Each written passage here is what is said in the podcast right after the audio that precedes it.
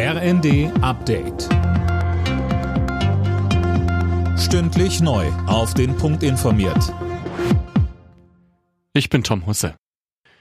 Die geplante Gasumlage kann zum 1. Oktober an den Start gehen. Die Bundesregierung hat den Weg dafür freigemacht. Die Energieunternehmen können damit ihre Mehrkosten an die Verbraucher weitergeben. Für die heißt das noch einmal zusätzliche Kosten.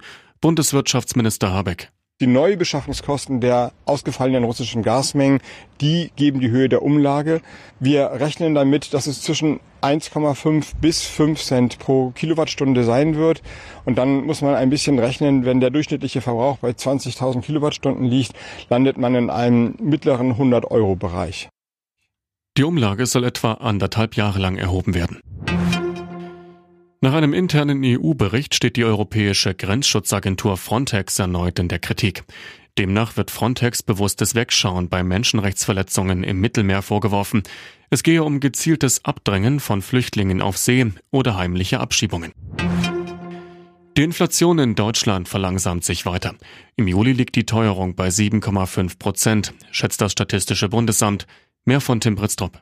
Das sind 0,1 Prozentpunkte weniger als im Vormonat. Nach wie vor bleibt die Energie der Hauptpreistreiber. Offenbar machen sich aber Tankrabatt und 9-Euro-Ticket bemerkbar. In welchem Umfang lässt sich aber noch nicht sagen. Auch Lebensmittel sind deutlich teurer als vor einem Jahr. Das IFO-Institut geht aber davon aus, dass das Schlimmste erstmal überstanden ist. Die Preise dürften zwar weiter steigen, allerdings dürfte sich das Tempo verlangsamen, sagte Konjunkturchef Wollmershäuser. Der umstrittene Ballermann-Song Laila ist der Sommerhit des Jahres.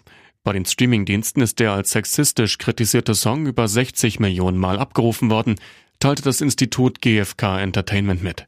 Seit fünf Wochen hält sich Laila an der Spitze der deutschen Singlecharts. Alle Nachrichten auf rnd.de